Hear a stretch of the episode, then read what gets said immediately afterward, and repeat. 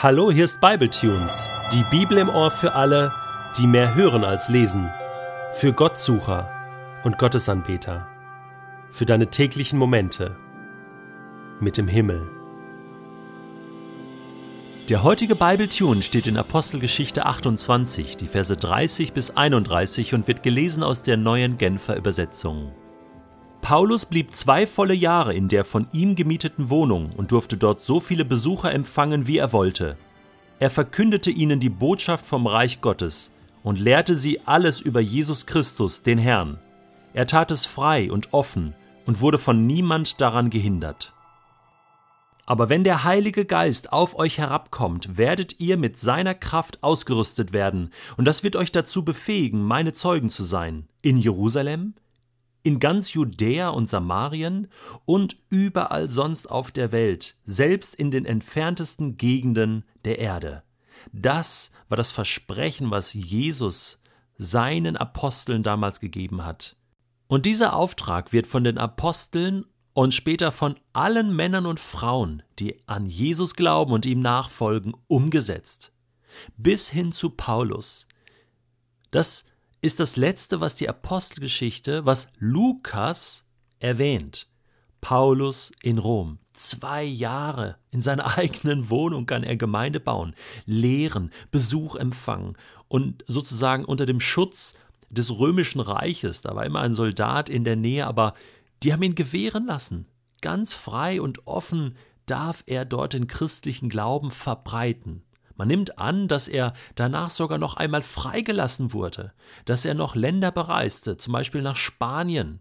Und im ersten Clemensbrief, einem Brief von einem Kirchenvater, findet sich später die Notiz, dass Paulus anscheinend wie auch Petrus in Rom hingerichtet wurde, und zwar im Rahmen der Christenverfolgung von Kaiser Nero, 64 nach Christus, das ist dokumentiert.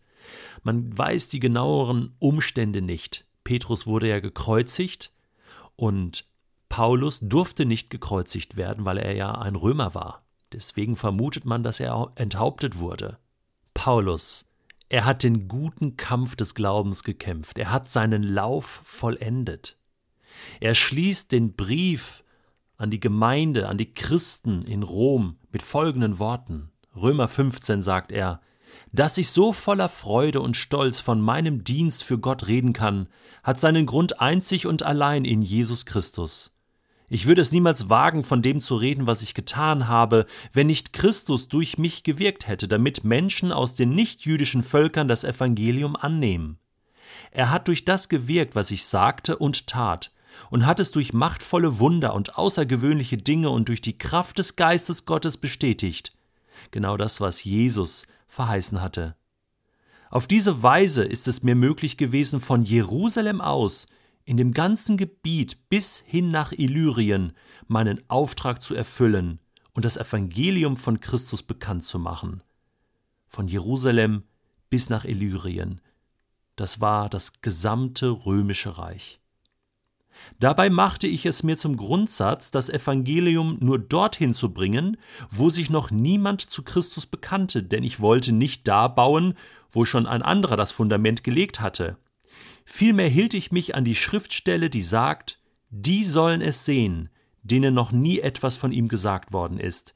Die, die noch nie von ihm gehört haben, werden es verstehen. Und genau aus diesem Grund endet die Apostelgeschichte nicht mit einem Punkt. Sie endet mit einem Doppelpunkt. Das bedeutet, es geht weiter. Der Auftrag war noch nicht erfüllt. Das war erst der Anfang.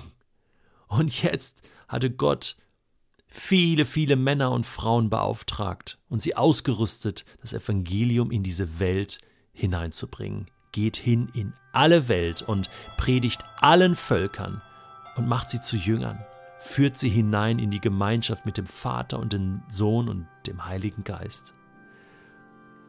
Und dieser Auftrag ist so lange nicht erfüllt, bis dieser Jesus wiederkommt. Das heißt, auch heute ist noch Apostelgeschichte. Und deswegen sind jetzt definitiv wir dran. Das war Acts. Und jetzt Doppelpunkt